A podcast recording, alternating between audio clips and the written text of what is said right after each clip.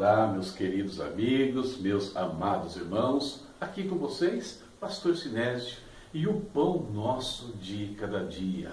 Uma porção diária da palavra de Deus para a sua vida, para a minha vida. Um momento de nós falarmos com o Pai também. Um momento de devoção ao nosso Senhor. Um quadro do seu canal, A Palavra Responde.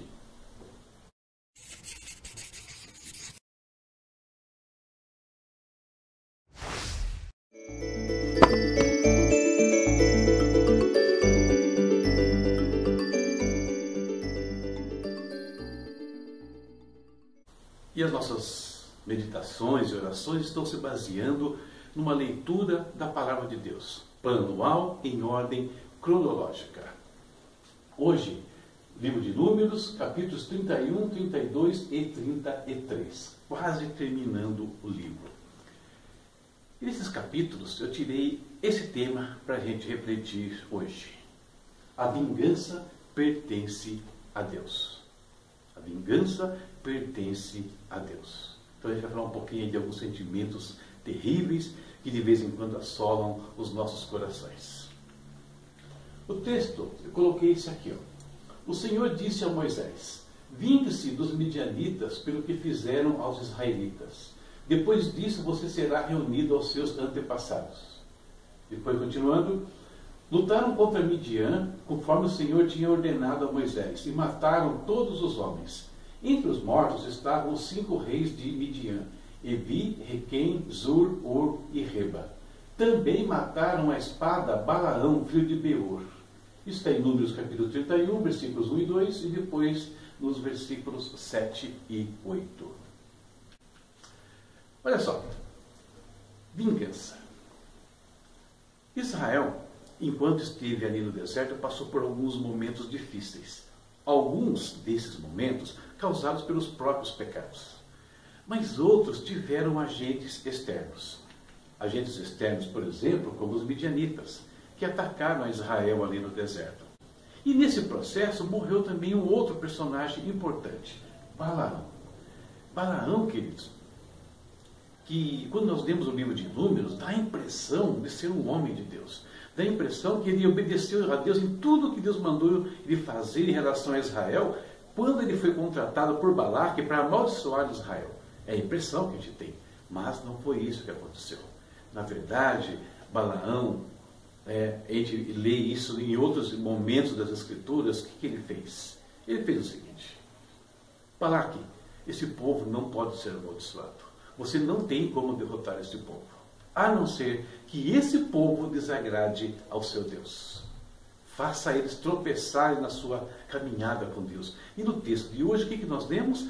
Que Balaão ensinou a Balaque como fazer Israel pecar enfiando no meio deles ali em Peor as mulheres é, moabitas, mulheres que seduziram os homens, que os levaram a cultuar os deuses moabitas, os ídolos moabitas, e com isso Israel desagradou a Deus e veio aquela praga terrível que nós vimos que 24 mil pessoas morreram. Isso foi Balaão que ensinou a Balaque. Por isso, o caminho de Balaão aparece nas Escrituras, né? Ele amou o prêmio da injustiça, ou seja, ele encheu os seus bolsos de dinheiro com base na morte de milhares de pessoas que ele prejudicou espiritualmente falando. Ele fez Israel tropeçar diante de Deus. Então, queridos, tanto os medianitas quanto Balaão prejudicaram a Israel, mas no momento certo eles receberam a sua paga. Deus, né? Melhor, Israel vingou os seus inimigos. Mas quando? Na hora certa, no momento certo e da forma que o Senhor ordenou que fosse feito. Nesse caso aqui, quem executou a vingança foi o próprio Israel. Mas isso não significa que possa ser sempre desta maneira. Tá bom? Aplicando isso para o nosso contexto, quem de nós já não sofreu em algum momento alguma injustiça? Ou você foi acusado de algo que você não fez, algo que você não falou, e assim por diante. Quando nós somos injustiçados, o que acontece? Normalmente, salvo exceções, né? O que acontece é isso aqui, ó, a ira se acende dentro do nosso coração. Nós ficamos bastante irados, bastante irritados diante de afrontas, principalmente as injustas. E o que vem então, ato contínuo, é o desejo de vingança, é o sentimento de vingança. Que se a gente não tomar cuidado, vai dominar nossas mentes, nossas almas né, e, e o nosso espírito até. E tem um ditado popular, você conhece bem, que diz o seguinte: a vingança é um prato que se come frio. Ou seja, que você deve vingar né, aquilo que fizeram contra você, mas com paciência. E a paciência significa espera a hora certa, espera o momento certo para você dar um troco, não na altura às vezes, né? Porque a vingança está sempre revida um nível acima, ou vários níveis acima. Mas o que diz a palavra do Senhor? Olha o que o apóstolo Paulo escreveu. Amados, nunca procurem vingar-se, mas deixem com Deus a ira Pois está escrito: Minha é a vingança, eu retribuirei, diz o Senhor. Então, ao contrário do que o mundo fala de você ser paciente ali para você executar sua vingança, o nosso Deus fala que não, deixa com Ele, Ele vai retribuir, Ele vai agir, deixa que Ele se ire e não nós, porque a ira de Deus, por mais estranho que pareça falar assim, mas a ira de Deus é justa. Né? A, a palavra de fala um Deus que se ira todos os dias, mas não é uma ira descontrolada, não é uma ira vingativa, é uma ira justa que vai tratar a cada um segundo os seus caminhos. E por que, então, né, nós devemos deixar nas mãos do Senhor, deixar que Ele reivindique a nossa causa? Por diversas razões, eu diria. Eu coloquei acho que pelo menos três aqui para a gente conversar. Primeiro, a vingança é um veneno. Quando nós permitimos que o sentimento de vingança entre no nosso coração, nós estamos nos envenenando. E tem um exemplo terrível nas Escrituras: Absalão, cuja história aparece lá nos livros de Samuel. Absalão tinha uma irmã chamada Tamar. E o meio-irmão dele, chamado Aminon, abusa dessa irmã, né, de Absalão, e a humilha até, né, deixando ela numa situação deplorável. Absalão não sossega, queridos, enquanto ele não mata Aminon. Enquanto ele não extermina a vida do irmão, ele não vai sossegar. E ele culpava ainda o seu pai, o rei Davi, por não ter feito nada na época. E ele vai então fomentar um sentimento de rebelião contra o pai. Então, o sentimento de vingança ali que vai levar a um assassinato, que leva a uma rebelião e que arrasta milhares de pessoas à ruína. Então, a vingança é perigosa porque ela é venenosa, ela vai contaminando. E por que ela contamina? Porque a vingança está baseada em rancor, em sentimento de amargura. E a palavra de Deus fala que o sentimento de amargura, ele brota, ele contamina a muitos. Segundo ponto aqui, a vingança é um sentimento que causa sofrimento. Quem abriga dentro de si sentimento de vingança é uma pessoa que sofre anos a fio, às vezes, com isso. No caso de Absalão, foram muitos anos sofrendo por conta de um sentimento negativo. Agora, é uma coisa curiosa, que normalmente nós achamos que esse sentimento de sofrimento é, que invade nosso coração, nossa vida, é, por conta da vingança, nós sempre lançamos a culpa por esse sentimento naquele que nos magoou, nos ofendeu de alguma maneira. E na verdade não é isso. O sentimento dentro dos nossos corações somente floresce porque nós alimentamos, porque nós permitimos que isso aconteça. Não foi o outro. O outro, vamos dizer assim, foi o estopim. Mas eu posso impedir ou não que esse sentimento floresça no meu coração e crie raízes. A culpa, né, não é culpa, vamos dizer assim, mas a, a responsabilidade pelo sentimento não é do outro, é do próprio indivíduo. É ele que gerou ou permitiu que fosse gerar dentro de si tal sentimento. Outro item. A vingança concretizada gera prazer imediato. Quando nós conseguimos vingar alguma coisa pela qual achamos que fomos injustiçados, vem prazer, ele se sente bem com isso.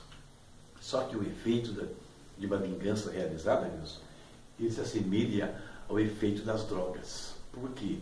Porque o prazer é imediato, porque no momento existe ali, nós ficamos inebriados que a gente conseguiu fazer. Mas a gente não percebe o mal causado por aquele ato. A gente não percebe os danos enormes que aconteceram por conta da nossa vingança. Olha o caso de Absalão, né, o abuso da sua irmã. Era um ato injusto? Claro que era. Mas por conta disso não ter sido tratado adequadamente, veja quantos milhares de pessoas vão morrer e vão sofrer. A partir de um único ato. Então,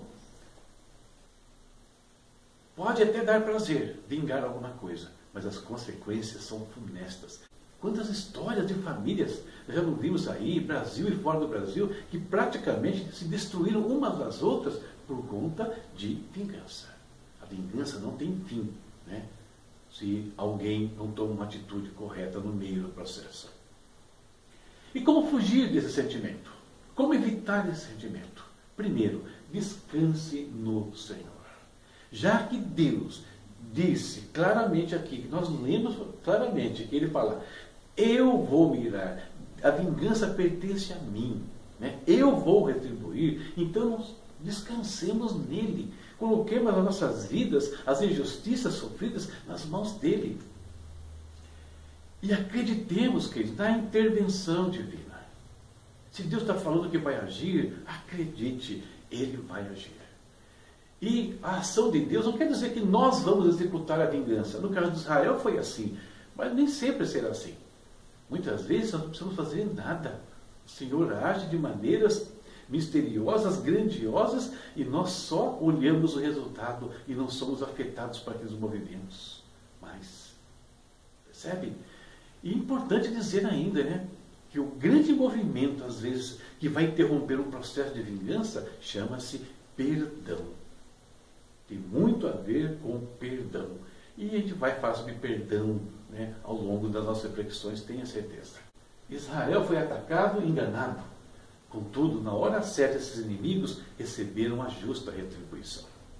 Então, hoje, eu queria relembrar até o tema que nós falamos aqui alguns dias atrás.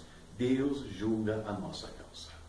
Nós não precisamos e não devemos nos vingar nós mesmos.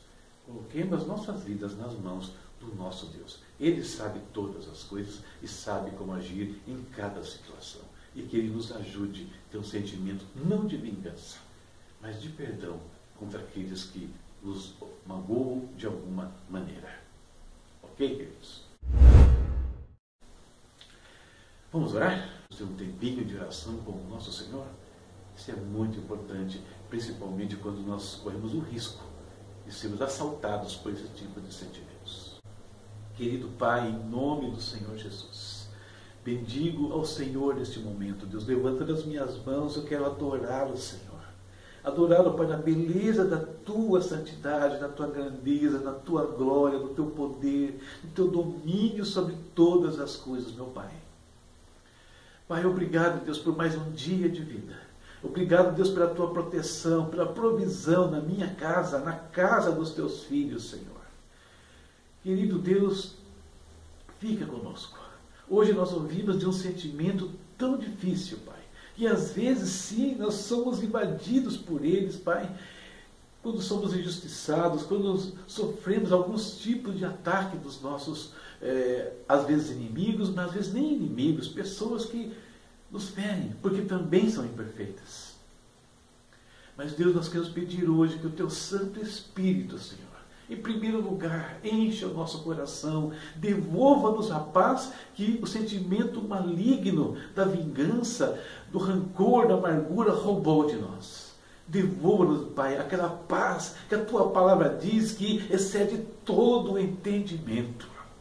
Que só o Senhor pode dar, só o Senhor pode gerar, Pai. Não nos permita, Senhor, seguir o curso deste mundo, os pensamentos deste mundo, que nós possamos comportar segundo a tua palavra, como nós vimos acontecer com o povo de Israel, que nós também nos submetamos a ti, deixando que o Senhor dirija todas as situações em nossas vidas. E a recompensa que vem do Senhor, ela é muito maior. Ela não vai gerar um prazer imediato, ela vai gerar uma alegria eterna, um gozo eterno em nossas vidas, meu Deus. Porque nós estaremos, estaremos sendo reprovados por Ti. Pai, eu peço por cada vida hoje, Senhor. Visita teus, seus filhos, visita cada família, Pai. Oh Deus, se em algum lugar houver algum sentimento ruim, tira a paz deles, Pai. Tirando, Senhor Deus, a tranquilidade de suas vidas, dominando suas mentes e corações. Eu peço agora, Santo Espírito de Deus, traz a cura, traz a libertação, quebra esse laço maligno que prendeu a vida dos seus filhos. Traz um sentimento de perdão, Senhor. Traz um sentimento de descanso, de entrega a Ti. E sabemos, Pai, que o Senhor não nos decepciona. O Senhor sempre age na hora certa, no momento certo, a nosso favor, Pai. Em nome de Jesus, a minha oração hoje, Pai, é que o Senhor nos cubra na nossa vida espiritual, na nossa vida emocional. Proteja, Senhor, os nossos sentimentos, ó Deus. De ataques malignos, dos dardos inflamados do maligno. Fica com cada um, eu te peço. Traz a tua provisão, a cura, Senhor, o teu consolo, Pai, em todo instante. Em nome de Jesus. Amém.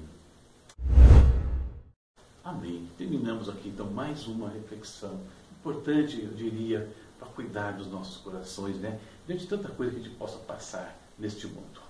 Nossa leitura está aqui, ó. Números para amanhã, né? 34, 35 e 36, fechando mais um livro das Escrituras. Você vai ver, eu vou mostrar para vocês amanhã, o progresso que nós estamos fazendo nessa leitura. Quanto é gostoso acompanhar isso. Estamos indo muito bem. Então, não deixe de ler a palavra de Deus. Se perdeu aí, né? acerta o passo, né? dá uma corridinha aí, reagrupa, né? coloca em dia daqui para frente, depois você tira o atraso, se for o caso. Mas não deixe de ler a palavra de Deus. Não deixe de falar com o Pai. Não deixe também de ver os meus recados aí. Eu tenho deixado recadinho e às vezes você não olha. Olha lá, hein? Então veja os meus recados aí. Veja como você pode nos abençoar e participe conosco todos os dias desse momento especial. Tchau, tchau. Até a próxima, se Deus quiser.